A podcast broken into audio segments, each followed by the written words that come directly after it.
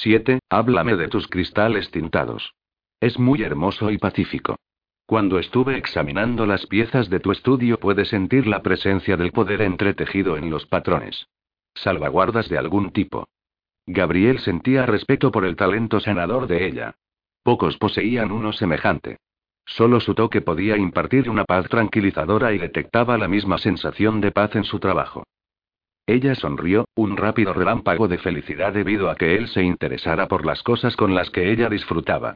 Se alegraba de tener por fin a alguien con quien poder hablar de sus descubrimientos. Empecé hace mucho trabajando con piezas pequeñas. La idea era usar colchas y materiales naturales para ayudar a los enfermos. Con frecuencia descubrí al examinar a un paciente que había otras cosas que le afectaban además de simplemente la enfermedad física. Pena por la pérdida de un ser amado, problemas matrimoniales, cosas como esas. Empecé a experimentar haciendo artículos específicos para individuos a los que había tocado. Tejí patrones que ayudarían a mis pacientes mientras dormían. Al final mi trabajo se hizo bastante popular. La gente se sentía atraída por los artículos porque resultaban consoladores. Levantó la mirada hacia él. No lo estoy explicando bien. Solo leo a la gente y sé lo que necesitan e intento dárselo. Así fue como empezó todo. Realmente eres una mujer asombrosa dijo él suavemente. Le asombraba con sus talentos. ¿Y ahora? Creé una compañía. Mi identidad está profundamente enterrada, así que si alguien investigara será difícil averiguar quién soy realmente. Le sonrió, su orgullo por lograr engañar a los más antiguos hombres de los Cárpatos se transparentaba. Incluso añadí salvaguardas para desalentar a detectives humanos. Un Cárpato sentiría el poder y ciertamente reconocería los símbolos ancestrales de tu trabajo. Señaló él. Naturalmente. Dijo ella complaciente. Por eso me tomé la molestia de crear un ficticio hombre de los Cárpatos, un artista, un ermitaño. Mi trabajo es a menudo solicitado por los Cárpatos para salvaguardar sus casas y traer paz a su entorno. Envían sus pedidos a través de mi compañía y yo hago el trabajo. Unos pocos solicitan ver al artista, pero siempre declino la oferta. Cualquier cárpato que se precie puede distinguir la diferencia entre el toque de un hombre o el de una mujer. Ella arqueó una elegante ceja. ¿De veras? Quizás me subestimas, Gabriel. He vivido durante siglos en secreto, sin ser descubierta por los no muertos, por los hombres de los Cárpatos que llegaban a la ciudad, e incluso por ti o tu hermano. Algunas veces sospeché que Lucian podía haber sido consciente de mi existencia. Volvía con frecuencia a esta ciudad y exploraba más veces de las que me molesté en contar o recordar. ¿Lo hizo? Eso puso a Gabriel nervioso. Si Lucian sospechaba que algo remotamente parecido a una mujer de los Cárpatos habitaba en la ciudad, insistiría e insistiría hasta encontrarla. Nada escapaba a la atención de Lucian. Gabriel recordó cómo Lucian le había conducido de vuelta a París una y otra vez.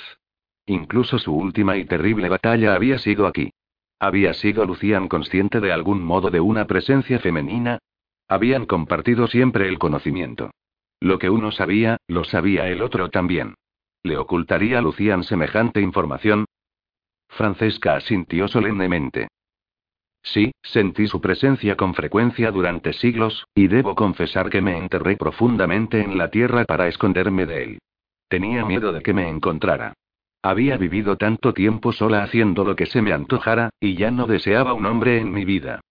Lo que no le dijo fue que había temido que él pudiera rechazarla de nuevo y no podría haberlo soportado una segunda vez.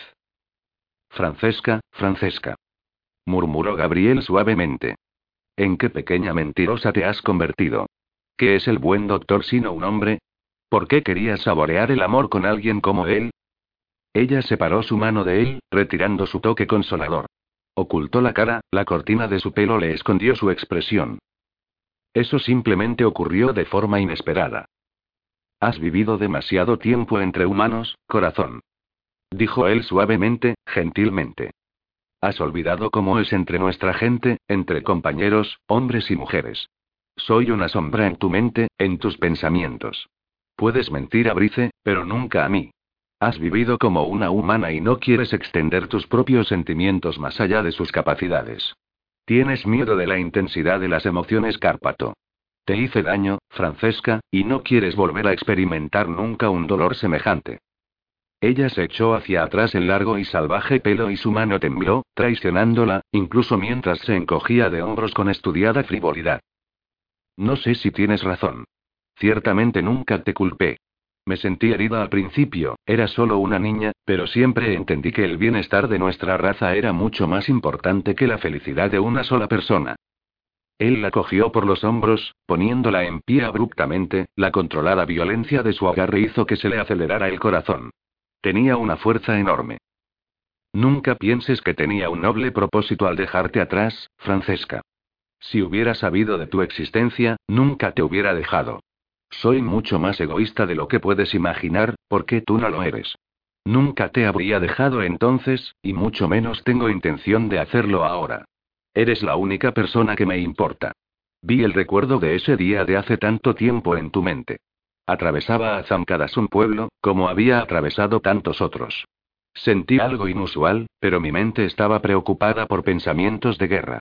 Volví la vista atrás, vi mujeres, no en realidad no las vi. Las caras de mujeres y niños me perseguían como fantasmas, nunca podía mirarlos directamente. Me di la vuelta cuando mi hermano habló. Si te hubiera visto, nuestras vidas hubieran sido muy diferentes.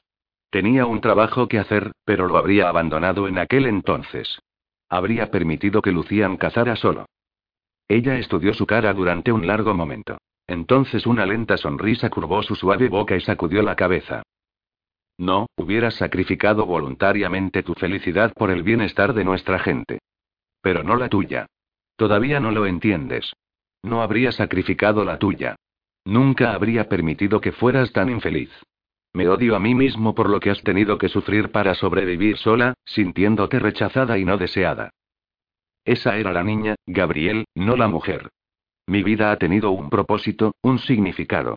Que esté cansada no significa que no haya disfrutado los años que he tenido. He vivido bien y he hecho cuanto he podido porque mi vida valiera la pena. He vivido experiencias que otras mujeres de nuestra raza nunca podrían haber tenido. He sido independiente y lo adoraba. Sí, me he perdido el tener una familia, pero ha habido cosas que me mantuvieron ocupada. No fue una vida terrible. Y siempre tuve una elección. Podría haberme revelado a ti de nuevo. Podría haber buscado el amanecer. Podría incluso haber escogido volver a casa donde al menos la tierra y la compañía de nuestra gente me habría proporcionado solaz. No escogí hacerlo así. Y fue estrictamente mi elección, no la tuya. Soy una mujer con poder, no una niña agazapada y escondida entre las sombras. Todo lo que hice, lo hice por mi propia voluntad. No soy una víctima, Gabriel. Por favor, no intentes convertirme en una. No amas a Brice, solo le admiras. Tenéis algo en común. Respetas la forma en que se comporta con los niños, su habilidad para curar, y su concentración en la medicina. Pero también tienes reservas con respecto a él. No negó ella inflexiblemente. ¿Por qué pensarías eso? Si no las tuvieras, Francesca, habrías unido tu vida a la de él. ¿He estado en tu mente? Bueno, pues sal de una vez. No es fácil de hacer, mi amor. De hecho, estás pidiéndome un imposible. ¿No te gusta la forma en que Brice trata a los pacientes menos afortunados, los que no tienen nada? ¿No te gusta la forma en que es capaz de olvidar completamente a sus pacientes una vez que los ha tratado? Hay muchas cosas sobre las que tienes serias reservas. Compartes mucho con él, tantos niños enfermos, pero parte de ti sabe que él necesita curarlos a causa de su propio ego. Los ojos oscuros relampaguearon hacia él. Tal vez yo también lo hago por eso. Había demasiada verdad en las palabras de él para su comodidad, y estaba molesta consigo misma más que con él. Quería aferrarse a Brice porque él nunca le haría daño de la forma en que se lo había hecho Gabriel. Su compañero le había arrancado el corazón. Su voz, tan tranquila, tan sincera, era suficiente como para hacerla retorcerse de mortificación. Ella era una mujer con poder, no una niña que se ocultaba detrás de un mortal. Aún así, al final, eso era lo que estaba haciendo en vez de enfrentarse a su compañero. Lo haces porque eres una sanadora de nacimiento con un don incomparable. Nunca dejarías a Esquiler en una casa con desconocidos después de todo por lo que ha pasado. Nunca se te ocurriría. Si no pudieras cuidarla tú misma, siempre la vigilarías. Tú eres así. El doctor simplemente la olvidaría. No estás siendo del todo justo con él, Gabriel. Después de todo, él no compartió sus recuerdos. No sabe por lo que ha pasado. Francesca se encontró defendiendo a Brice casi automáticamente. La examinó exhaustivamente. Dijo Gabriel. Vio lo abstraída que estaba. Eso proviene de un trauma. Él lo sabe. Probablemente lo sabe todo, la parte física al menos si puede suponer la mental y el trauma emocional. Pero todo eso no le afectará una vez deje de ser su paciente. A ti eso te molesta. Francesca se volvió alejándose de él y empezó a caminar por la acera. Quizás tienes razón, Gabriel. No lo sé. Estoy muy confusa. Él le había arrancado el corazón. Lo haría de nuevo cuando la dejara para perseguir a su gemelo, como debía hacer. Podía sentir el tacto de su mente buscando gentilmente la de ella. Apresuradamente se obligó a pensar en Esquiler, a concentrarse en la adolescente. Sé que estás confusa, amor, y no es de extrañar. Dijo Gabriel suavemente, pero la observó con su intensa y negra mirada. Por ahora debemos concentrarnos en cómo traer a Esquiler a casa y en proporcionarle un hogar decente. Necesitaremos decidir qué recuerdos borrar completamente y cuáles minimizar. No creo que tengamos derecho a borrar las cosas por las que ha pasado, pero no haría daño apagar los recuerdos para que pueda tratar con ellos. Lo más importante es ayudarla a sentirse a salvo, a confiar en nosotros. Creo que necesita eso más que ninguna otra cosa. Dijo Francesca suavemente, preocupada. Por supuesto, se ha perdido la mayor parte de su escolarización también. Gabriel se encogió de hombros indiferente. Esa es la menor de nuestras preocupaciones. Podemos impartir el conocimiento que debería tener. En este momento necesita estabilidad y un hogar decente en el que vivir. Una vez tenga lo necesario para reconstruir su confianza, la escuela ya llegará. Ayudarla será un enorme compromiso, Gabriel. No te pido que lo compartas conmigo. Sentí su dolor. Es solo una niña. Pero pronto será una mujer. Una mujer con habilidades psíquicas. Francesca se volvió para enfrentarle una vez más. ¿Estás seguro? Pensé que podría ser, ya que la conexión entre nosotras fue tan fuerte. No podría equivocarme con semejante don. Creo que no podría estar en mejores menos que las nuestras. Podemos cuidar de su felicidad, protegerla, y evitar que los no muertos detecten su presencia. Es tan joven y ya ha sufrido tanto, no podemos permitir que sufra ningún daño. Y cuando crezca, podría ser la compañera de alguno de los nuestros. Francesca se tensó. Será libre, Gabriel, para elegir su propio destino. No llamarás a los hombres de nuestra raza y la entregarás. Lo digo en serio. Ha sufrido mucho a manos de los hombres, y nuestra raza es dominante y a veces brutal. Ella tiene en mente evitar toda relación de esa naturaleza y debemos respetar sus deseos. Puede que nunca se recobre completamente del daño que le han infringido. Él se rió suavemente y le pasó el brazo alrededor de los hombros. Nuestros hombres nunca son brutales con su compañera. Creo que tenemos una mamá tigre entre manos. Eres una dama formidable. De la clase que elegiría para ser madre de mi hijo. Ella le hizo una mueca. No creo que deba sacar eso a colación ahora mismo. Te metería en problemas. No sonaba como si así fuera. Su tono era humilde, incluso burlón. Sus ojos negros eran abrasadores, pero había un suavidad en su boca que desmentía la llamarada de temperamento. Skiller será una jovencita bien amada en nuestra familia. La apreciaré y le ofreceré la protección que daría a mi propia hija. Será feliz, mi amor, muy feliz. Nunca permitiré que nadie la reclame rudamente, sin su consentimiento, como yo he hecho contigo. Olvidas que puede no ser compatible con ninguno de nuestros hombres. Yo creo en el destino. Si es reclamada por uno de nuestros hombres, le permitiré encontrarla y cortejarla como debería. Él la apreciará sobre todo lo demás. Como hago yo contigo. Lo pensó y las palabras brillaron en el aire entre ellos. Francesca se ruborizó hasta un vivido escarlata, las largas pestañas bajaron para ocultar su expresión complácida. Había tal sinceridad en Gabriel. Adoraba su acento del viejo mundo y la intensa pasión al rojo vivo apenas oculta bajo el delgado barniz de civilización. Sus emociones eran extremas y devastadoras, crudas y reales. La miraba con tal deseo, tal hambre, que le cortaba la respiración. Francesca mantuvo los ojos fijos al frente. Gabriel podía abrumarla tan fácilmente, engullirla con su hambrienta pasión. Nadie nunca la había necesitado antes, de la forma en él parecía hacerlo. Siempre había pensado en él como un ser enteramente autosuficiente, aunque ahora vería que muy solo. Un guerrero eterno caminando por la tierra en busca de su enemigo. No quería simpatizar con su soledad, admirar su honor. Estás sonriendo de nuevo. Esa débil sonrisa misteriosa que me hace desear arrastrarte a mis brazos y besarte. Me prometí a mí mismo que me comportaría en tu presencia, Francesca, pero me lo estás poniendo extremadamente difícil. Él pronunció las palabras suavemente, su voz un ardiente y aterciopelado susurro negro de seducción. Ella se encontró súbitamente aterrorizada de llegar a casa, aunque al mismo tiempo, deseaba desesperadamente que estuvieran ya allí. No puedes besarme, Gabriel. Ya me estás volviendo loca. No sé qué hacer contigo. Tenía una vida agradablemente cómoda con un agradable y cómodo futuro totalmente planeado y ahora llegas y vuelves mi mundo del revés. Él le sonrió, un rápido, casi juvenil y travieso destello de inmaculados dientes blancos. No puedo contenerme, mi amor. Eres demasiado hermosa, me cortas la respiración. ¿Qué hombre no tendría tales pensamientos paseando de noche junto a ti, con las estrellas sobre nuestras cabezas y la brisa tentándole con tu esencia? Cállate, Gabriel. Francesca intentó no dejar que ningún placer se mostrara en su voz. Ciertamente él no necesitaba que le animara. Para ser un hombre que reclama no saber nada sobre mujeres, ciertamente pareces saber justo lo que hay que decir. Debe ser inspiración. Replicó él. Francesca estalló en carcajadas. No pudo evitarlo. Él se estaba volviendo más escandaloso por minutos. El amanecer está sobre nosotros y estoy cansada. Vámonos a casa.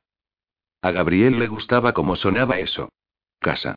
Nunca había tenido una.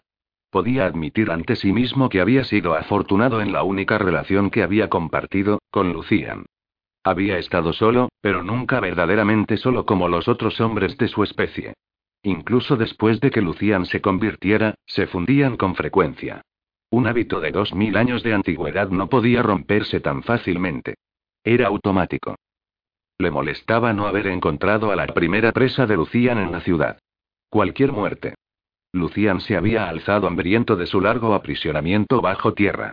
Se habría hartado con el primer humano con el que se hubiera cruzado, aunque Gabriel había recorrido la ciudad en busca de evidencias y no había encontrado nada. Sabía que había más de un vampiro en la zona. Leyó los periódicos en buscar de noticias de extraños asesinatos, pero ninguno de esos asesinados había sido obra de Lucian. Lucian era un artista con un estilo muy peculiar. No había nada negligente en él. Cada muerte llevaba su firma personal, como si se burlara de su hermano por ir tras él. Algunas veces Gabriel pensaba que todo esto no era más que un juego para Lucian. Te has marchado lejos de nuevo. Dijo Francesca suavemente. ¿A dónde vas, Gabriel? ¿Te está hablando él? Gabriel no fingió no saber de quién hablaba. Algunas veces nos fundimos inadvertidamente. En esos momentos tú estás en grave peligro. Le quieres mucho, ¿verdad? Francesca cerró sus dedos alrededor de la cintura de él, rozando su cuerpo más cerca del de él para ofrecer consuelo. Al momento él sintió su consoladora presencia, y la paz le inundó como ocurría siempre cuando ella le tocaba. Se preguntó, solo por un momento, si ella podía haber sanado a Lucian antes de que se convirtiera. ¿Podía haber impartido la misma paz a su alma que la que le daba a su gemelo? Torcieron hacia la carretera que conducía a la de ella casa. Le gustaba mirarla, la forma en que se extendía y les llamaba. Casa. Esta era su casa. ¿Había alguna posibilidad de una familia para él? ¿Podrían realmente vivir aquí juntos? ¿Criar a su hijo? ¿Cuidar de Esquiler? ¿Sería Francesca capaz de amarle alguna vez? Ella le deseaba, su cuerpo ansiaba el de él, pero ¿le amaría? ¿Le perdonaría? Te quedas muy callado cuando piensas en él. Murmuró Francesca suavemente. Puedo sentir el dolor que eso te causa. Aunque si toco tu mente, tienes solo buenos pensamientos sobre él. Debe haber sido un gran hombre. Nunca ha habido otro como él. Era un maestro en la batalla. En todo. Yo nunca tenía que mirar para ver si estaba allí, siempre lo sabía. Lucian era una legenda. Salvó muchas vidas a lo largo de los años, humanas tanto como de Cárpatos, serían imposibles de contar. Nunca vacilaba en su deber. En absoluto. Estábamos unidos, Francesca. Admitió suavemente. Muy unidos. Caminaba a través de la propiedad hacia la puerta delantera. Háblame de él. Podría ayudar a compartir tus recuerdos. Siento tu relutancia a hablar de él. Crees que es desleal. Pero nunca me atrevería a juzgarle. Tú le amabas y admirabas y yo solo puedo hacer lo mismo. Gabriel abrió de un empujón la puerta principal, retrocediendo para permitirle precederle. Continuamente exploraba la zona que los rodeaba, un hábito desde hacía mucho inculcado por su hermano perdido. La pena le arremetió llegada de ninguna parte. A veces creo que podría haberle destruido ya de no ser por el hecho de que no podría soportar seguir en el mundo sin él. Le di mi palabra de honor hacer mucho tiempo de que yo sería el único que le destruiría si perdía su alma. Ambos lo hicimos. Si uno se convertía, el otro le cazaría y destruía, aunque hasta ahora he sido incapaz de cumplir mi promesa. ¿Ha sido deliberado, Francesca? ¿Lo ha sido? Sonaba perdido y muy solo. Ella cerró la puerta firmemente contra la luz que empezaba a romper a través del temprano cielo de la mañana. No, Gabriel, habrías honrado tu promesa si hubieras podido. Y creo que lo harás. Le honrarás. Lucian perdió sus sentimientos cuando era un simple aprendiz, mucho antes de lo que normalmente hacen nuestros hombres, aún así resistió durante dos mil años. Yo sentí emociones mucho más tiempo que él, así que compartí lo que sentía con él. Todavía no puedo creer que se haya convertido. He visto la evidencia de sus muertes. E incluso me he topado con él cuando mataba. Pero algunas veces no me lo creería. No puedo comprender que un hombre tan fuerte, un líder semejante, un defensor de nuestra gente, pueda haber elegido entregar su alma a la oscuridad para toda la eternidad. ¿Le quieres, Gabriel? Es natural que desees que permanezca en tu corazón como siempre le conociste. Dijo Francesca suavemente. Tiró de su mano y se movió a través de la casa, llevándole con ella. Necesito llamar a mi abogado y pedirte que lleve a cabo el papeleo necesario para convertirme en la tutora de Esquiler. Antes de que nos retiremos a nuestra cámara, debemos hacer pesquisas para averiguar si alguno de los nuestros tiene familias humanas en las que confíen para ayudarnos a cuidar de Esquiler durante el día mientras dormimos. Él la siguió a su estudio, observándola hablar rápida y firmemente con el abogado. En realidad no le dio oportunidad de discutir con ella, había compulsión en su voz, y Gabriel automáticamente la ayudó, añadiendo el peso de su poder al de ella. Su abogado lo tendría todo en orden para ellos al caer la noche. Nadie protestaría. ¿Quién querría a Esquiler Rose Thompson? Era una huérfana sin parientes. Francesca tenía dinero e influencias. Cualquier juez accedería gustosamente a sus deseos. Gabriel observó cuidadosamente cómo ella se volvía hacia su ordenador y empezaba a mecanografiar rápidamente. Le asombraba la capacidad de la nueva tecnología. Los dedos volaban sobre el teclado con total confianza. Ella había visto cómo se desarrollaba esta tecnología. Había experimentado las cosas sobre las que él solo había leído. Él podía leer sobre ellas, pero no podía volver atrás y observar cómo ocurrían. Francesca se sentía cómoda con coches veloces y aeroplanos que surcaban el cielo. Con naves espaciales y satélites. Con Internet y los ordenadores. Tengo algo, Gabriel. Dijo Francesca. Sabaje, Aidan Sabaje en los Estados Unidos. He hecho varias piezas para su casa. Estoy segura de haber oído que su compañera fue una vez una humana con capacidades psíquicas. Aidan tiene un hermano gemelo, Julián. Una lenta sonrisa se extendió por la cara de Gabriel. Julián, le recuerdo. Era solo un muchacho con un salvaje pelo rubio, muy inusual para nuestra especie. Escuchó a escondidas una conversación que Lucian y yo mantuvimos con Mikhail y Gregory. Era bastante hábil incluso de muchacho. Sentí una oscuridad en él, pero no tuve tiempo de examinarle atentamente. Sus dientes blancos relampaguearon. Gregory era muy protector con él, y no quise desafiar a mi propio pariente. Llevábamos cientos de años sin vernos, pero nuestra sangre era la misma. Me gustaría saber qué les ha ocurrido a los dos. Bueno, no sé mucho sobre el destino de Julián, me cuido de no despertar la curiosidad de nadie con mis pesquisas, pero he hecho negocios con Aidan en más de una ocasión. No me conoce, solo a mi ficticio hombre de los Cárpatos, el artista que posee mi compañía. Enviaré un email a Aidan y veré lo que puede contarnos de su familia humana y cómo funciona. Puedo incluir una pregunta sobre Julián. En cuanto a Gregory, sé muy bien que su compañera es la hija de nuestro príncipe. Por favor, pregunta por Julián. Es interesante que puedas hablar tan rápidamente con alguien que está a medio mundo de distancia. Uno de los nuestros. Debes ser cuidadosa con lo que dices sobre nuestra gente. Cualquiera puede ser capaz de interceptar tu email. Advirtió él. Confía en mí, Gabriel, soy muy cuidadosa. Yo siempre tengo que ser cuidadosa. Apagó el ordenador y tomó su mano una vez más para conducirle a la cámara bajo tierra.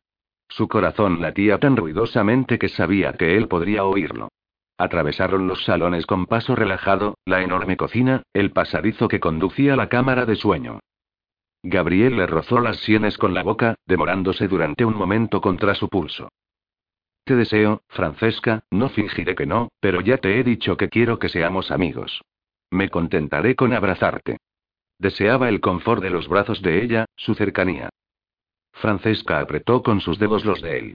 Era tan capaz de leer sus pensamientos como él de leer los de ella. Estaba decidido a dejar a un lado sus propias necesidades y cuidar de las de ella primero. Deseaba darle tanto tiempo como necesitara para aceptar su reclamo. Su corazón dio un curioso vuelco ante tanta consideración. ¿Cómo te las arreglaste para caminar a pleno sol de mediodía? Nuestros antiguos fueron incapaces de hacer tal cosa, aún así tú te las arreglaste para encontrar el secreto. Había tanta admiración en la voz de él, que Francesca sintió que el color inundaba su cara. Sabía que el único modo de evitar que me reconociera mi propia gente era entrenarme para pensar como una humana y caminar y hablar como una humana, siempre. Cuando alcancé el punto en el que quise ser capaz de salir al sol, ya había renunciado a muchos de nuestros dones, parecía una especie de retribución, un pago. Había estado investigando el por qué nuestras mujeres normalmente no pueden concebir más de un niño con éxito. Llegué a la conclusión de que era una forma natural de equilibrar nuestra población. Entonces volví mi atención a por qué perdíamos a tantos niños durante su primer año de vida.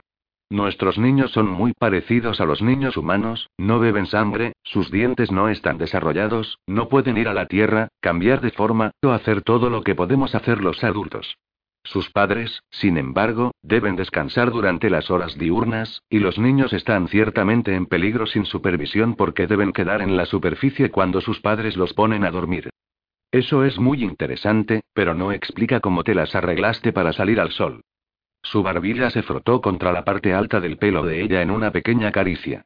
Mechones de su pelo se vieron atrapados en la mandíbula áspera de él, enredándolos juntos con las sedosas hebras. Ella sonrió hacia él.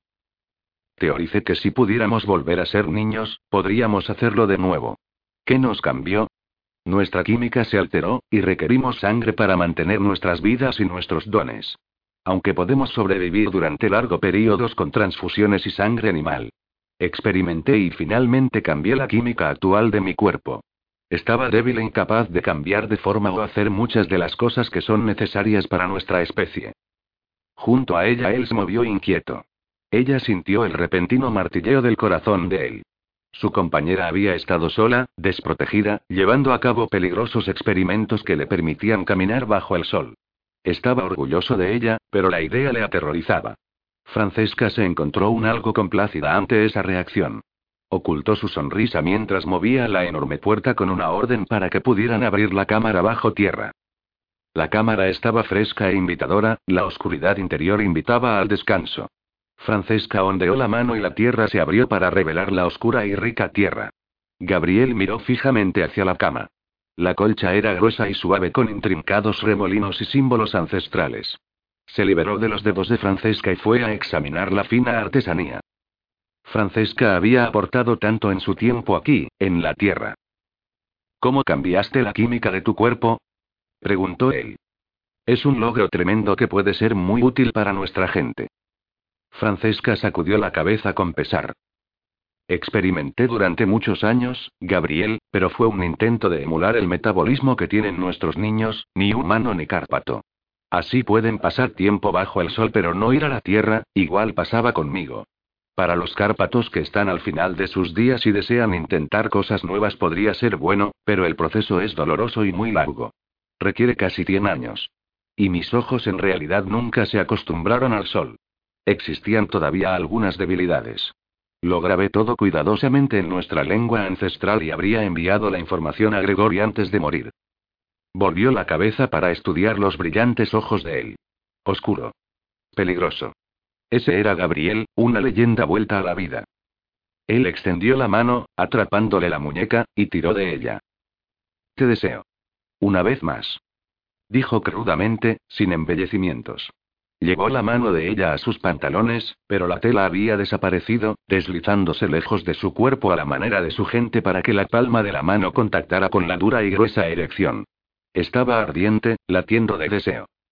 Apretó los dedos alrededor de él, simplemente sujetándole durante un momento, y después sus dedos empezaron a moverse por voluntad propia, un pequeño experimento mientras estudiaba la cara de él intensamente, mientras su mente se fundía profundamente con la de él para compartir lo que sentía. Al momento se vio recompensada por el puro placer tallado en las líneas de su cara, en su mente. La cama tiene posibilidades. Murmuró ella suavemente. Desnúdate para mí, a la manera de los humanos. Dijo él de repente. Sus ojos se habían vuelto muy negros, ardiendo con tal intensidad que ella podía sentir diminutas lenguas de fuego recorriendo su piel. Hay algo muy erótico en la forma en que una mujer se quita la ropa. Las cejas de ella se arquearon. Yo creo que hay algo muy erótico en la forma que tu ropa desaparece y me deja explorar lo que quiero. Su voz se burlaba de él, fue una bochornosa invitación. Se alejó de él, con los brazos cayendo lentamente a los costados, sus dedos rozando la dura erección mientras lo hacía. Francesca inclinó la cabeza para que su largo pelo se deslizara como una sedosa cortina negra sobre sus hombros. Sus manos fueron hasta los pequeños botones de perla de su suéter. Liberó cada uno de ellos de su ojal para que los bordes empezaran a abrirse y revelaran la satinada plenitud de sus pechos. Deliberadamente sus manos trazaron el camino para abrirlo, empujando el suéter lentamente de sus hombros y dejando que cayera al suelo despreocupadamente. Se vio recompensada por el oscurecimiento de los ojos de él, la hinchazón de su cuerpo hasta proporciones alarmantes. Liberó sus pantalones de las caderas para revelar las sedosas bragas, un trozo de tela que apenas cubría los apretados rizos negros. Se sacó a puntapiés las sandalias mientras, caminaba fuera de los pantalones y permanecía en pie durante un momento en ropa interior. Sus pezones estaban ya duros de anticipación, empujando contra el encaje del sujetador, añadiendo una fricción que la sensibilizaba aún más. Con un lento y estudiado movimiento se liberó de él y lo echó a un lado. Estoy dolorida por ti. Dijo suavemente, acunando sus pechos como ofrenda. Quiero que me chupes. Tu boca es siempre tan ardiente, Gabriel. Sus manos trazaron un sendero hacia abajo por el estómago plano hasta quitarse las bragas. Los ojos de él resplandecían de deseo. ¿Estás mojada y lista, deseándome, Francesca? Su voz fue ronca, sus ojos recorrían el cuerpo de ella posesivamente. La mano deslizó entre sus piernas, comprobando la humedad que había allí, y la extendió luego hacia él. Con los ojos fijos en su cara, él caminó hacia adelante y deliberadamente chupó los dedos. Al momento las piernas de Francesca flaquearon. Se fundió con ella. Cualquier cosa y todo era hermoso con Gabriel. Adoraba como la deseaba. Sus brazos le rodearon la cintura, arrastrándola más cerca para besarla, devorando su boca. Sabes tan sexy, Francesca, quiero alimentarme de ti por toda la eternidad. Murmuró en la boca abierta de ella. Saboréate a ti misma, mi amor, siente cómo es para mí cuando te tomo. Cuando me tomas en tu boca y me chupas, ardiente y apretada, cuando me introduzco profundamente en tu cuerpo. Su boca vagó por los pechos de ella, sus manos arañaron las nalgas, empujándola deliberadamente contra su erección. Francesca tiró de su cabeza hacia ella, entregándose al éxtasis compartido. Gabriel la empujó sobre la cama, arrastrándola al límite. ¿Qué deseas, mi amor? Ella no dudó. ¿Por qué debería? Era su compañero y solo debía haber placer entre ellos. Tenía todo el derecho a recrearse en ello y lo deseaba. Abrió las piernas ampliamente, su mano fue hasta su propio centro ardiente. Una vez más se llevó los dedos a la boca. Quiero alimentarte para siempre. Haz que me corra, Gabriel, ahora y siempre. Te deseo enterrado profundamente en mí y deseo despertarme del mismo modo. Él levantó las piernas de ella hasta sus propios hombros e inclinó la oscura cabeza, su lengua acarició, jugueteó y exploró hasta que ella se contorsionó sobre la cama, incapaz de seguir inmóvil. Los dedos de él inspeccionaron, exploraron, entraron profundamente en su interior, siendo solo reemplazados por su lengua. Ella gritó entonces, estremeciéndose de placer, cerrando los ojos mientras él bajaba hasta su cuerpo las caderas y empujaba hacia adelante, tomándola, llenándola hasta que se fragmentó, atrapándola. Se zambulló en ella dura y rápidamente, tan hambriento y feroz en su unión como ella. La deseaba así, deseándole ardientemente, necesitándole, su cuerpo temblando de placer, su vaina tan apretada y ardiente hogar para su propio cuerpo abrumado, revelando la siempre presente rabiosa necesidad de su interior. Deseaba que durara para siempre, montarla con fuerza, sus caderas se alzaban para encontrar las de él, su cuerpo y el de ella se integraban en una unión perfecta, los pechos llenos, firmes y temblorosos con cada duro empujón, el pelo extendido a su alrededor, y sus ojos fijos en ellos juntos. Como debían estar. Cuando el alivio les llegó a ambos ardieron en llamas, duro y largo, una espiral interminable, un terremoto con fuertes temblores secundarios. Tendidos uno en brazos del otro, besándose, sus bocas se fundieron, expresando una feroz necesidad y un hambre que parecían no poder aliviar. Fue Gabriel quien los envió flotando a la tierra, todavía enredados juntos, su boca dominando la de ella, sus manos sujetándola cerca. Se colocaron en la tierra y todavía no podían parar. La tomó una segunda vez, más dura y rápidamente que la primera, e incluso entonces no pudo dejarla ir. Tendido a su lado durante un largo rato, con las manos en su pelo, la boca en su pecho. Permanecieron acostados juntos hasta que la luz en el cielo les hizo imposible seguir despiertos. Reluctantemente, Gabriel colocó salvaguardas sobre su cámara y cubrió su lugar de descanso. Sus cuerpos necesitaban el sueño rejuvenecedor de la Tierra durante las horas diurnas. Algunas veces dormían en cámaras en la superficie, pero necesitaban los beneficios de la Tierra sanadora para rejuvenecer.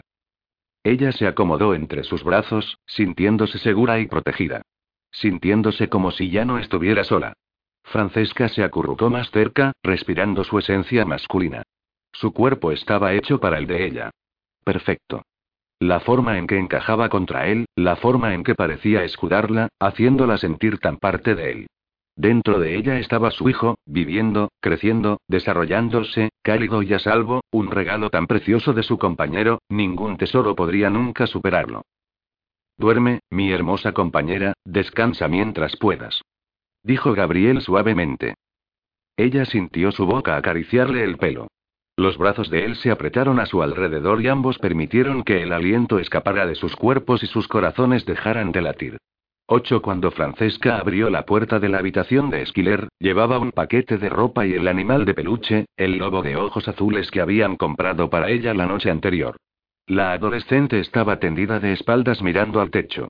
Sus largas pestañas aletearon una vez sabedora de que ya no estaba sola, pero no volvió la cabeza.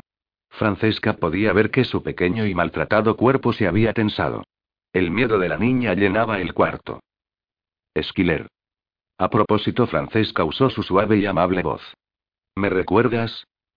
La chica volvió la cabeza lentamente, y sus enormes o suaves ojos grises se fijaron en la cara de Francesca como si se aferrara a un salvavidas. Nunca podría olvidarte. Como Francesca, Esquiler hablaba en francés, aunque Francesca tuvo el presentimiento de que este no era su idioma materno. Hubo varios latidos de corazón de silencio antes de que la chica se atreviera a continuar. ¿Es cierto? ¿Está realmente muerto? Francesca se deslizó a través de la habitación, sus movimientos tan fluidos y graciosos como los de una bailarina de ballet. No había bordes cortantes en Francesca, solo un susurro mientras se movía. Tiró el paquete de ropa a los pies de la cama. Más cuidadosamente colocó el animal de peluche junto a la chica y tomó la mano de Esquiler en la suya. Gentilmente. Amorosamente. Sí, cariño, ha pasado a otra vida y ya no puedo tocarte. Espero que quieras venir a vivir conmigo. Con su mano libre echó hacia atrás el pelo despeinado de Esquiler. Deseo mucho, de veras, que vivas conmigo. Había un trazo de compulsión en la pureza plateada de su voz. Para su asombro, la mirada firme de Esquiler vaciló. Cerró los ojos, las largas pestañas bajaron para yacer como dos medialunas negras contra su pálida piel. Te sentí dentro de mí, extendiéndote hacia mí. Sé que no eres como la mayoría de la gente. Fue tan suave, un simple hilo de voz. Sé cosas que se supone no debería saber sobre la gente. Cuando les toco, sé cosas. Tú también lo haces. ¿Sabes lo que él me hizo, las cosas que dejó que sus amigos me hicieran? Quieres arreglarlo todo, pero incluso si borras mis recuerdos, nunca podrás hacerme inocente y buena de nuevo. No creas eso, Esquiler. Tú eres más inteligente que eso. Ellos pueden haber tocado tu cuerpo, pero no tu alma. Pueden haber destruido tu cuerpo, pero nunca tu alma. Ya eres buena e inocente. Siempre lo has sido. Las cosas que te han hecho no cambian tu naturaleza básica. Pueden haberte formado, hacerte más fuerte. Sabes que eres fuerte, ¿verdad? Encontraste la forma de sobrevivir a lo que hubiera destruido a otros. Los pequeños dientes de Esquiler tocaron su labio inferior con agitación, pero no respondió. Francesca le sonrió, una tierna sonrisa de compromiso con la curación de Esquiler. Tienes razón sobre mí. Soy diferente, al igual que tú eres diferente. Quizás el mundo a nuestro alrededor pueda cambiarnos, pero somos fuertes por dentro. Estás entera. No hay mancha en tu alma que pueda causar que tengas miedo de estar conmigo. Lo compartí todo contigo, tu dolor, la degradación, los golpes, el miedo, todo. Te quiero conmigo donde pueda protegerte, ofrecerte las cosas que deberías haber tenido, las cosas que de verdad te mereces. Estás sujetando mi mano, sabes que digo la verdad. Había otros contigo cuando estabas compartiendo mis recuerdos. Lo sentí, dos hombres con nosotras. Había un solo hombre. Corrigió Francesca amablemente. Gabriel. Es un hombre muy poderoso. Bajo su protección no hay nadie que pueda hacerte daño. Esquiler pareció perpleja. Había otro. Estoy segura. Había uno aquí de pie muy quieto, prestándonos su fuerza. Pero el otro permaneció pasivo mientras tú estabas aquí conmigo. Después de que te fueras, le recuerdo abrazándome, aunque no me tocaba en absoluto. Sus brazos eran fuertes y producían una sensación muy diferente a cualquiera de los otros. No deseaba nada de mí, solo consolar y ayudar. ¿Quién es? Solo Gabriel estaba con nosotras, mi amor. Quizás estabas soñando. Os sentía a los tres claramente. Él era muy fuerte. No había rabia o furia, solo una tranquila aceptación. Examinó mis recuerdos. Sé que estaba aprendiendo cosas de ti a través de mí, lo sentí. Esquiler suspiró con resignación. Sé que no me crees. Piensas que me lo invento. No, no creo eso en absoluto, Esquiler. Dijo Francesca. Estaba aprendiendo cosas de ti a través de mí. Simplemente no sé quién era. Yo solo te sentía a ti. Después comprendí que Gabriel había compartido tu ordalía conmigo, pero en ese momento estaba concentrada solamente en ti. Creo que tienes un don. ¿Cómo podría ser de otra forma? No puedes mentirme. Incluso aunque yo no puedo ver a este hombre en tu mente, eso no significa que él no estuviera contigo. Sabes que compartí tus recuerdos como pocos podrían haberlo hecho. Eres consciente de que soy diferente a los demás. Quédate con nosotros, Esquiler, con Gabriel y conmigo. Somos diferentes. No voy a fingir otra cosa, pero nuestros sentimientos por ti son genuinos. Envió un rápido informe mental de la conversación a Gabriel. La alarmaba que Skilley recordara tan vívidamente la sensación de otro compartiendo sus mentes unidas. ¿Cómo puedo volver a mirarme a mí misma a la cara, volver a mirarme al espejo? Por primera vez la pequeña y diminuta voz contuvo emoción, un sollozo de dolor ardiente, rápidamente reprimido de golpe. Inmediatamente el tormento de Skiller reclamó la completa atención de Francesca. Apretó su abrazo sobre Skiller. Mírame, mi amor. Mírame. Fue una suave orden. Skiller volvió la cabeza una vez más y levantó sus imposiblemente largas pestañas. Podía ver su cara reflejada en los ojos negros de Francesca. Como en espejo. Skiller parecía hermosa. Esa no soy yo. Sí, lo eres. Así es como te veo yo. Así es como te veía tu madre. Así es como te ve Gabriel. ¿Quién más importa? ¿Ese hombre que reclamaba ser tu padre? Una pobre y borracha imitación de un ser humano que solo quería utilizar las drogas para escapar de aquello en lo que se había convertido. No es posible que su opinión te importe, Esquiler. No quería volver. Estaba segura donde estaba. Había una súplica en su joven voz, una súplica que rompía el corazón. No puedo afrontarlo todo de nuevo. Francesca echó hacia atrás un mechón de pelo que caía sobre la frente de la chica, su toque consolaba y sanaba al mismo tiempo. Sí, puedes. Eres fuerte, Esquiler, y ya no estás sola. Sabes que soy diferente, tengo ciertas habilidades. Puedo apagar la intensidad de tus recuerdos, darte tiempo para sanar apropiadamente. Todavía sentirás dolor, pero será tolerable. Estás rodeada por aquellos que te aman y te ven como eres realmente en tu interior, no como ese hombre intentó hacerte. Él estaba muerto por dentro, un monstruo hecho de drogas y alcohol. Él no es el único monstruo del mundo. No, mi amor, no lo es. El mundo está lleno de criaturas semejantes y pueden tener todo tipo de formas y tamaños.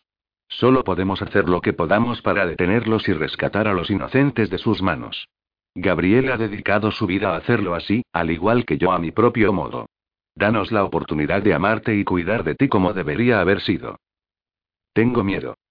Dijo Esquiler. No sé si puedo volver a estar completa de nuevo. No puedo soportar la visión de un hombre. Todo me asusta. En lo más profundo de tu interior, en tu corazón y tu alma, Esquiler, sabes que no puedes condenar a todos los hombres por las cosas despreciables que te hizo tu padre. No todos los hombres son iguales. La mayor parte de ellos son justos y cariñosos.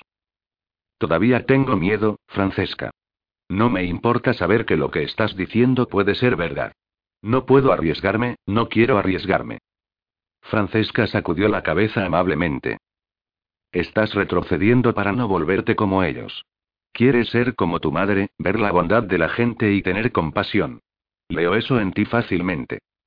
Sus párpados aletearon, después valientemente permanecieron abiertos. Le quería muerto. Por supuesto que sí. Yo también le quería muerto. Eso no significa que seamos monstruos, mi amor, solo que no seamos ángeles. Únete a nosotros. Te quiero conmigo, he estado dentro de tu cabeza y te conozco como te conocía tu propia madre. Mejor quizás. Consideraría una bendición compartir mi vida contigo. Si no es eso lo que deseas, aportaré dinero para tu educación y manutención. Sea como sé, es tu elección. No te abandonaré. Esquiley retorció los dedos firmemente alrededor de los de Francesca. Sabes lo que me estás pidiendo. Sé lo que haces.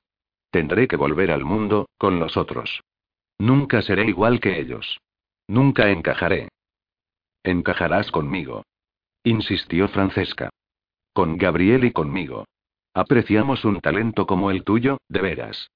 Podemos ayudarte a desarrollarlo. Hay formas de amortiguarlo o expandirlo cuando sea necesario. Y tendrías suficiente tiempo para sanar antes de que tengas que enfrentarte al mundo. Intenta incorporarte, Esquiler. Eres lo suficientemente fuerte. No creo que quiera que mi habilidad se desarrolle mucho más de lo que ya está. Cuando toco a la gente, sé cosas sobre ellos que no debería saber. Algunas veces veo cosas terribles. Nadie me cree cuando lo cuento.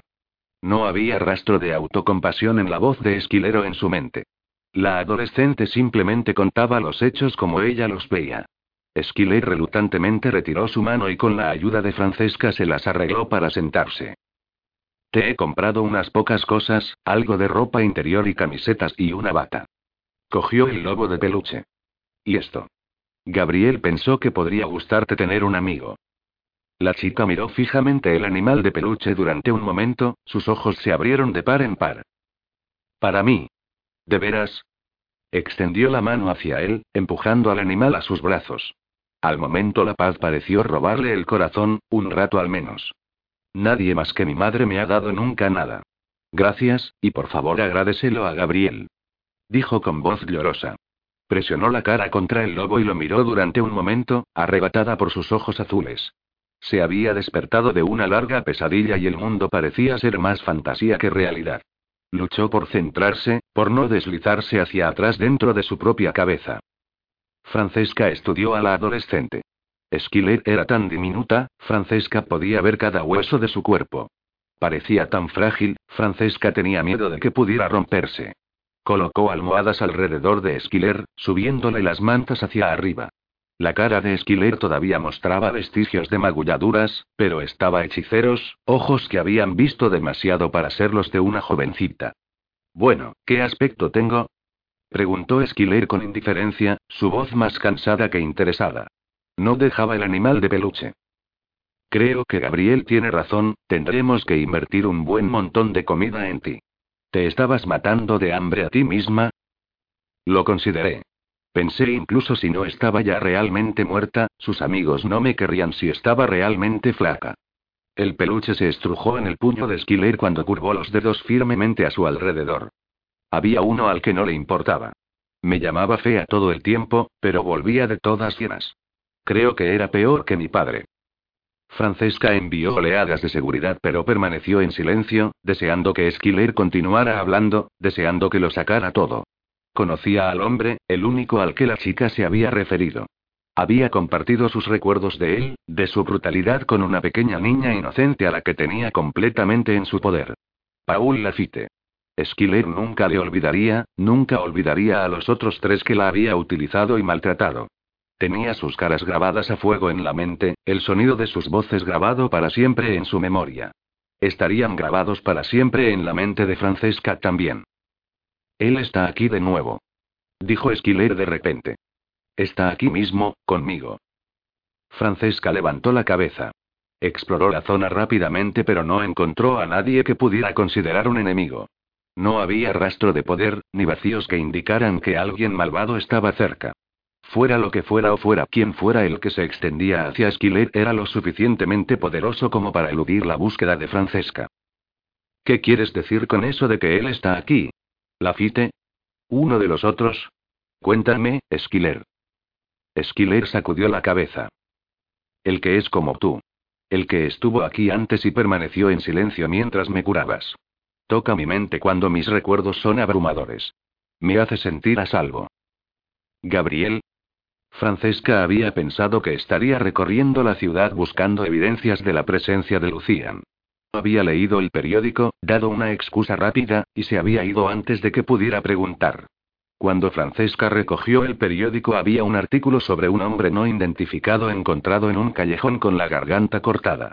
Lo habían encontrado en una parte de la ciudad a la que iba poca gente decente. Francesca había estado segura de poder reconocer el toque de Gabriel en la mente de Esquiler. Se extendió en busca de Gabriel y le encontró enseguida. ¿Estás a salvo? Preguntó ella suavemente, un poco vacilante, sabiendo por la profunda concentración de él que estaba en medio de algo importante. Está aquí. Lucían. Esto fue obra suya. Todavía está en la ciudad. No sé por qué no está esperándome como debería. ¿Estabas aquí con nosotras hace solo un momento? Skiller dice que sintió la presencia de otro como nosotros mientras estábamos hablando. Hubo un momento de silencio. Gabriel examinó los recuerdos de Francesca de la conversión que había tenido con la adolescente. No fui yo, mi amor. Esto me preocupa. Lucian es extremadamente astuto y le gustan los juegos. Si es consciente de Scruer, sería consciente de ti. No pasará por alto la oportunidad de usaros a cualquiera de las dos para cogerme. Debes ser cuidadosa. Ahora está matando, dejándose presa a para que yo la encuentre. ¿Por qué iba a reconfortar a Esquiler? No podría decirlo. Quizás la usa contra ti. No sé, Francesca, pero no podemos subestimar a Lucian.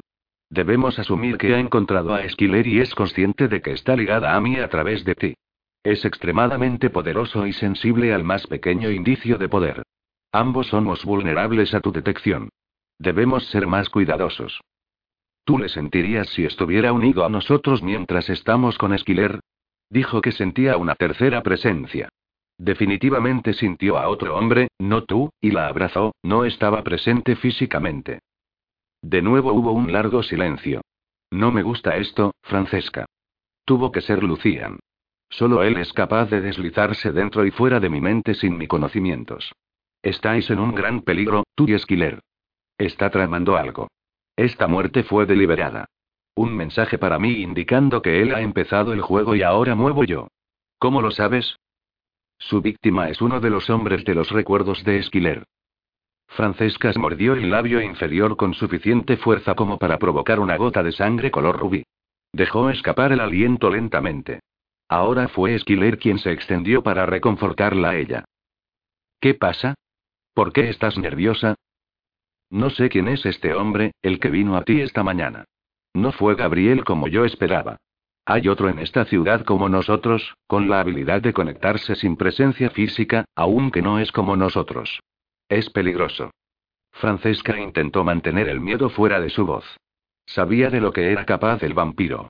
Era un asesino cruel y despiadado que jugaba con la gente y sus emociones para su diversión.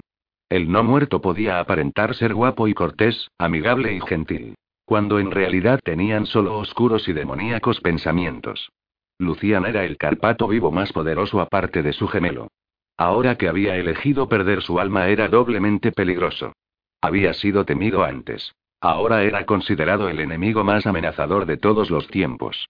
Era un pensamiento aterrador que Lucian pudiera estar acechándolos por sus propios y mortíferos motivos. Él no se sentía malvado. Dijo Esquiler suavemente. Siempre tengo miedo de los hombres. Incluso el doctor me pone nerviosa, pero por alguna razón este hombre es diferente. Casi se sentía como Gabriel, a salvo.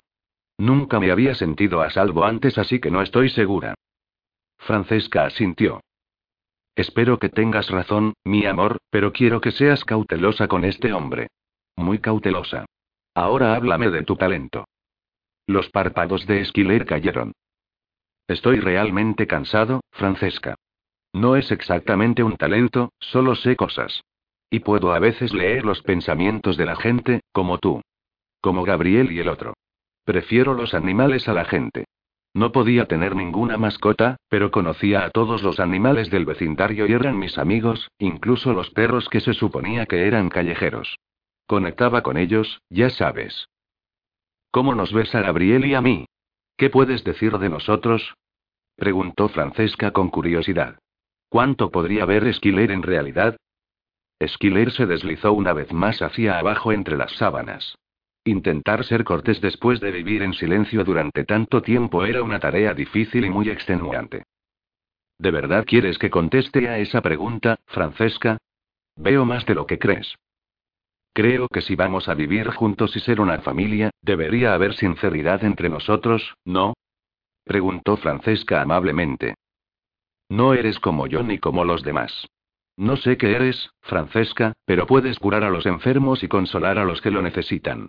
Hay solo bondad en ti. Solo eso. Desearía ser como tú. Desearía de verdad parte de tu familia. Esquiler añadió lo último tristemente, sus pestañas abanicaron las mejillas cuando el sueño la superó. Francesca se llevó la pequeña mano llena de cicatrices hasta la boca. Besó las cicatrices del dorso y le dio la vuelta para inspeccionar la palma. La niña había luchado con alguien que la acuchilló con un afilado trozo de cristal. ¿Había sido su padre?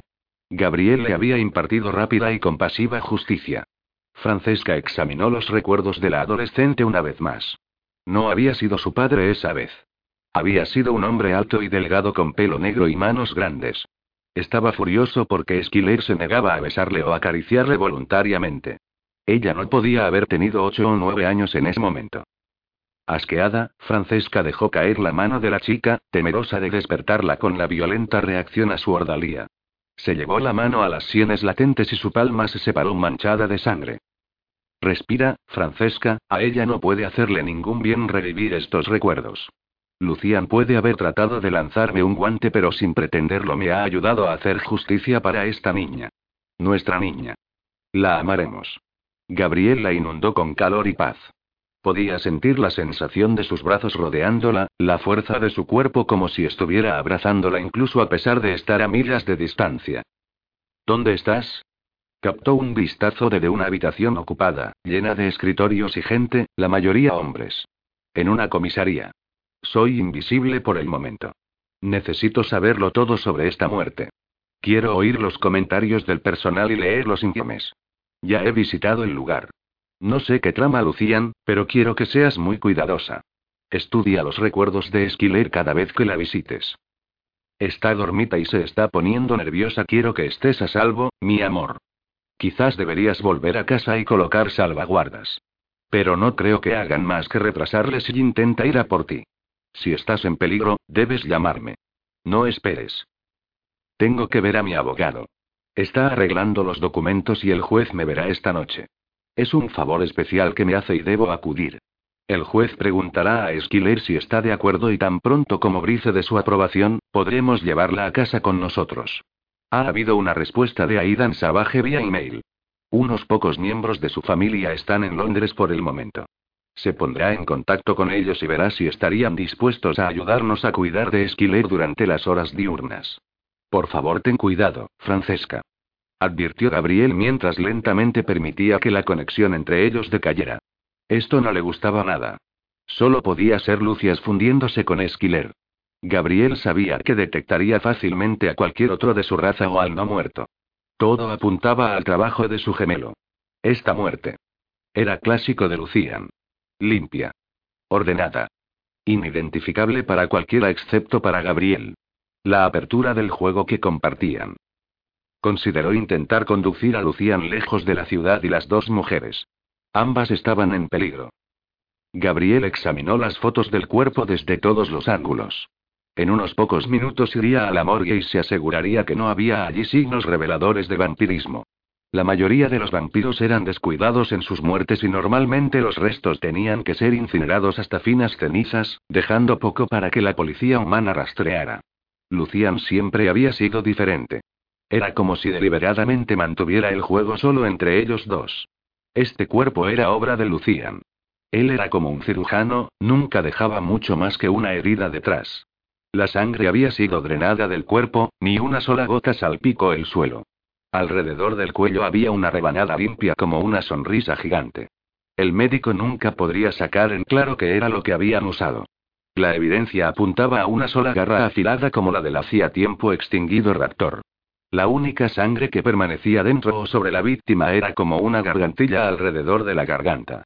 Ese macabro misterio era la tarjeta de visita de Lucian, su idea de una broma. En el pasado nadie había nunca determinado qué había causado la herida o cómo había tenido lugar la pérdida de sangre. Cuando Gabriel estaba a paso por detrás de Lucian, como ahora, y la policía encontraba los cuerpos, estas muertes siempre causaban sensación. A todo el mundo le gustaba un buen misterio. Ahora mismo todos especulaban sobre la herida. Era tan precisa que se apostaban a que había sido hecha con un instrumento quirúrgico y por un cirujano. Gabriel se paseó entre ellos invisible para el ojo humano. Mientras movía a su alrededor, notó que algunos detectives eran más sensibles que otros. Uno o dos se estremecieron inesperadamente, mirando alrededor para ver qué provocaba el escalofrío. Los ordenadores hacían que las cosas fueran más peligrosas ahora. Con su habilidad para rastrear todo desde el arne hasta la voz o las huellas dactilares, podían hacer que el trabajo de ocultar las evidencias de la existencia de los Cárpatos extremadamente difícil. Gabriel comprendió que necesitaba aprender cada aspecto de los últimos descubrimientos científicos. Un gran número de tópicos estaban siendo discutidos, cosas de las que él no tenía en realidad conocimiento. Automáticamente compartió la información con Lucian, y para su gran sorpresa encontró que Lucian ya había estudiado los últimos avances médicos. El flujo de datos que se volcó sobre él lo dejó atónito, aunque no debería haberse sorprendido. Entre los de su raza Lucian había sido sorprendentemente inteligente, asimilaba información a una velocidad mucho más rápida que los otros. Era como si su cerebro constantemente anhelara más datos. Naturalmente que Lucian había descubierto ya los avances científicos, la extraordinaria tecnología que podía poner las cosas más difíciles a su gente. Cárpatos y vampiros por igual tendrían indudablemente mucho más difícil la tarea de esconder su existencia. No te preocupes tanto, Gabriel, soy muy cuidadoso. Ellos no encontrarán nada que yo no haya querido dejar atrás. Gabriel aprovechó la oportunidad de ver a través de los ojos de su gemelo. Si pudiera fijar la posición de su hermano, podría tener la oportunidad de cumplir su voto. Al momento la suave y burlona risa de Lucian resonó en su mente y la vista se distorsionó haciendo que Gabriel no tuviera oportunidad de ver nada que pudiera ayudarle. No creerías que te iba a poner nuestro juego tan fácil, ¿verdad? Debes seguir las pistas que voy dejando. Así es como debe ser. No puedes hacer trampas, Gabriel. Esto es entre nosotros dos, Lucian. Puede haber otros cazadores en la ciudad. Yo mantendría esto entre nosotros, como debe ser. No te preocupes tanto por la seguridad de tu hermano. Estoy seguro de que derrotaré a todo el que se atreva a desafiarme. Estoy aprendiendo mucho sobre este mundo tan veloz y el conocimiento es bastante hilarante.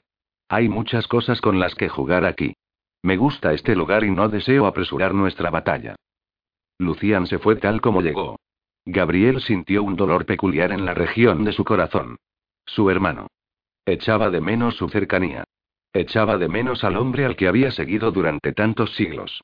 Una mente genial. Un guerrero insuperable. Nadie podía orquestar una batalla como Lucian. La pena absorbió a Gabriel, casi haciéndole caer de rodillas. Destruir a un hombre tan grande. Destruir al que siempre había estado allí con él, para él, al que había salvado su vida tantas veces. Era más de lo que se podía pedir a alguien. Gabriel, no está solo. La voz de Francesca fue gentil y consoladora.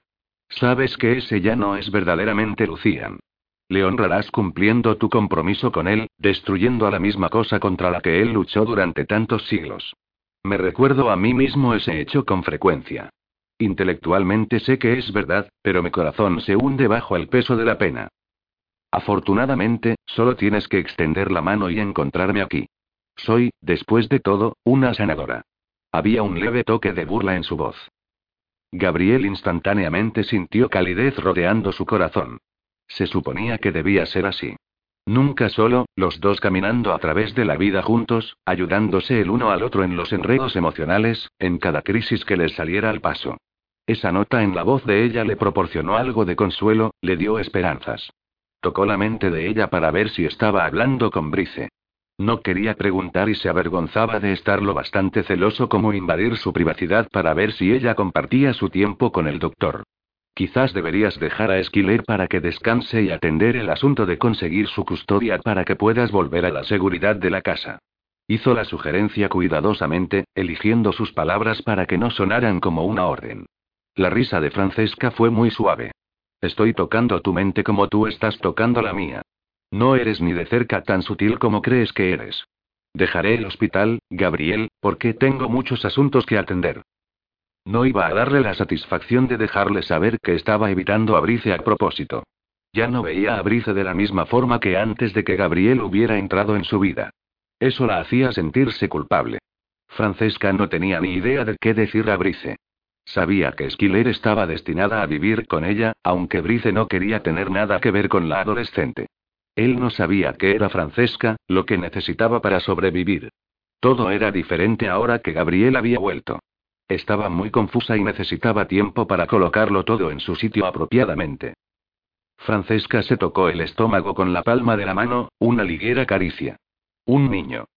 Gabriel le había dado un niño cuando ella hacía muchos siglos que estaba segura de que nunca tendría tal regalo. Y ahora Esquiler. Capaz de tocar mentes como ella, Francesca sabía todo sobre la muchachita. Todo. Ya amaba a la niña como a una hija. Una suave risa masculina rozó su mente.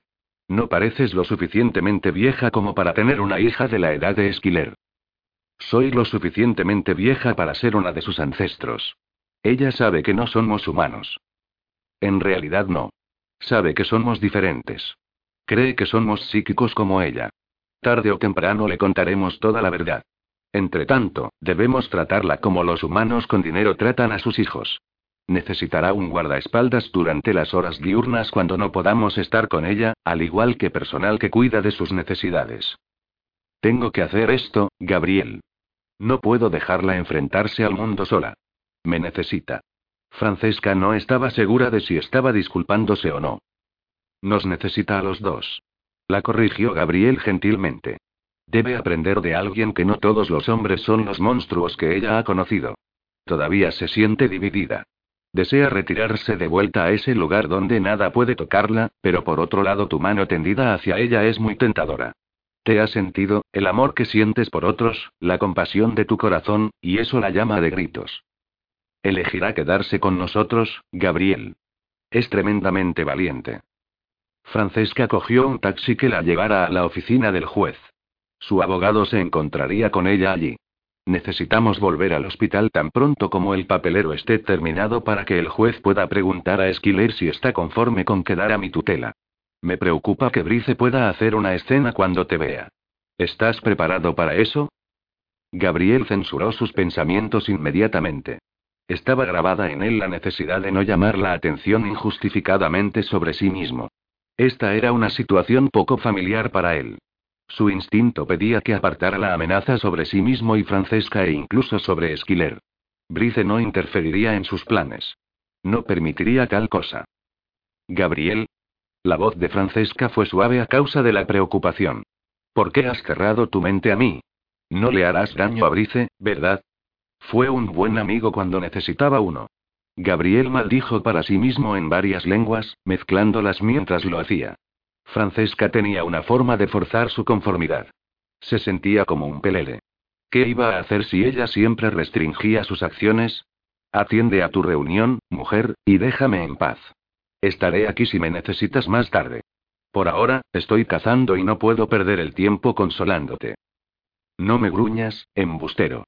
No fui yo la que monitorizó tus pensamientos. Tú abriste esta conversación, no yo. Se estaba riendo de él. Gabriel. El cazador de vampiros. Un guerrero de dos mil de edad. Los hombres le temían, pero Francesca se estaba riendo de él. Era una nueva experiencia a la que definitivamente no estaba acostumbrado. Ella tenía una forma de dar la vuelta a su corazón y fundir sus entrañas hasta que casi no se reconocía a sí mismo. Gabriel surcó la ciudad, comprobando cada lugar conocido que recordaba de siglos antes.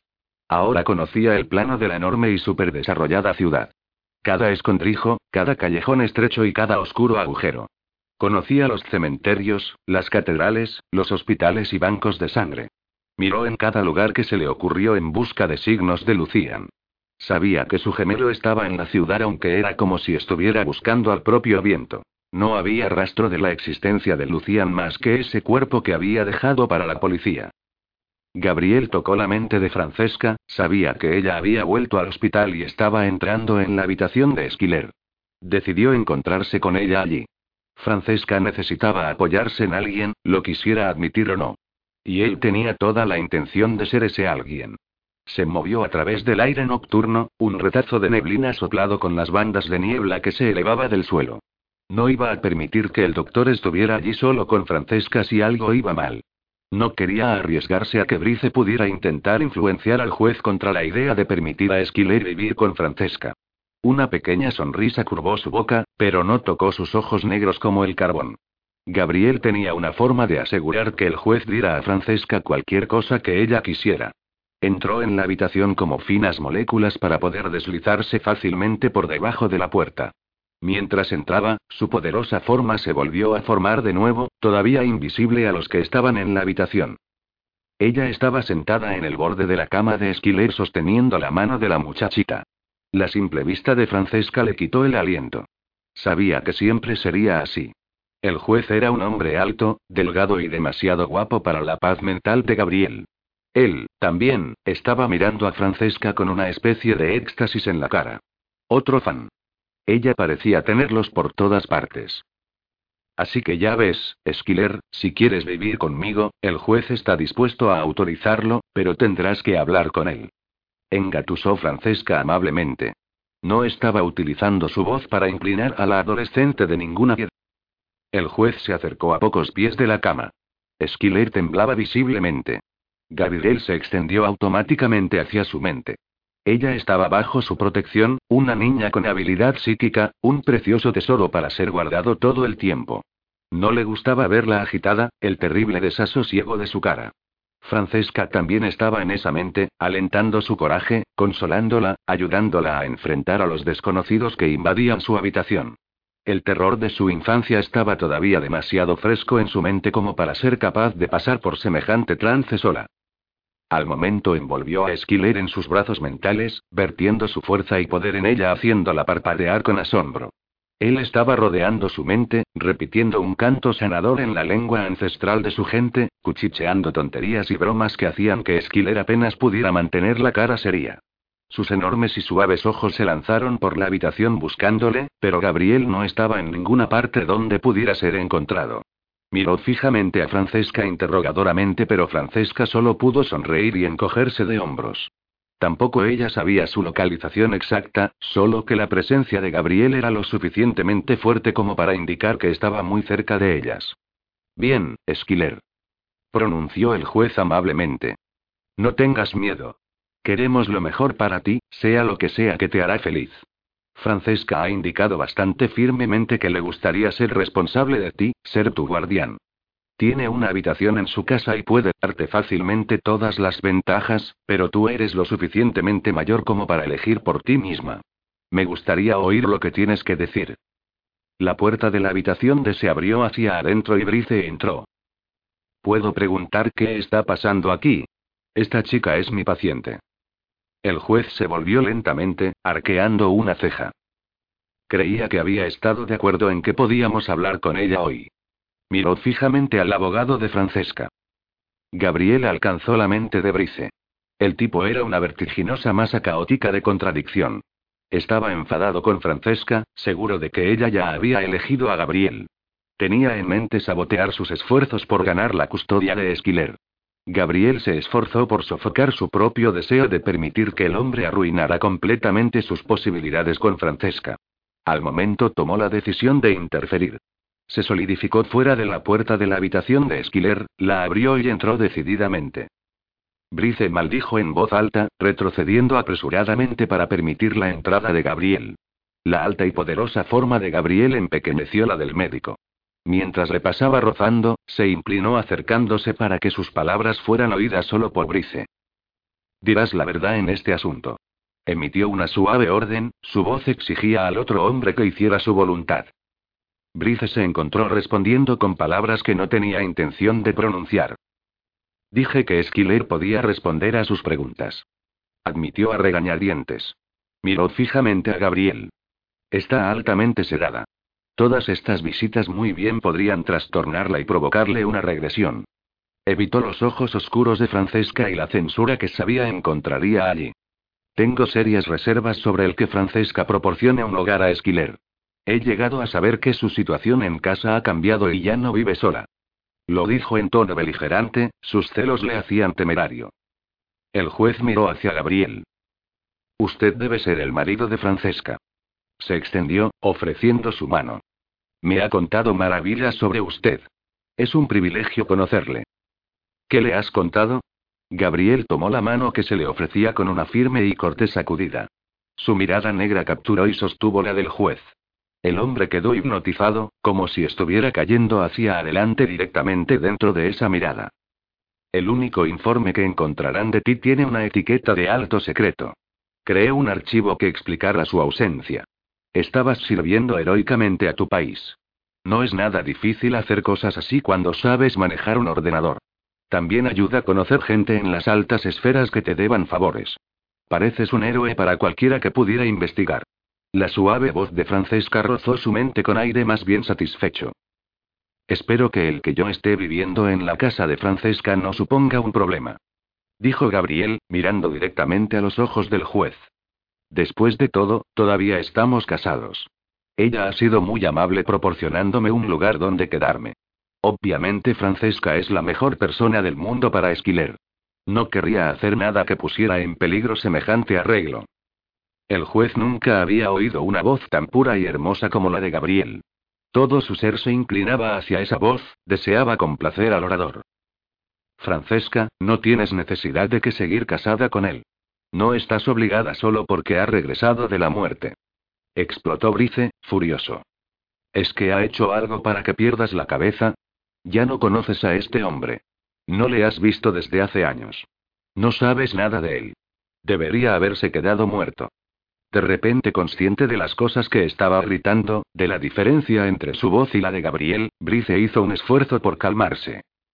Esquiler se aferraba con fuerza a la mano de Francesca, sus pestañas increíblemente largas ensombrecían sus grandes ojos grises, ocultando su creciente terror.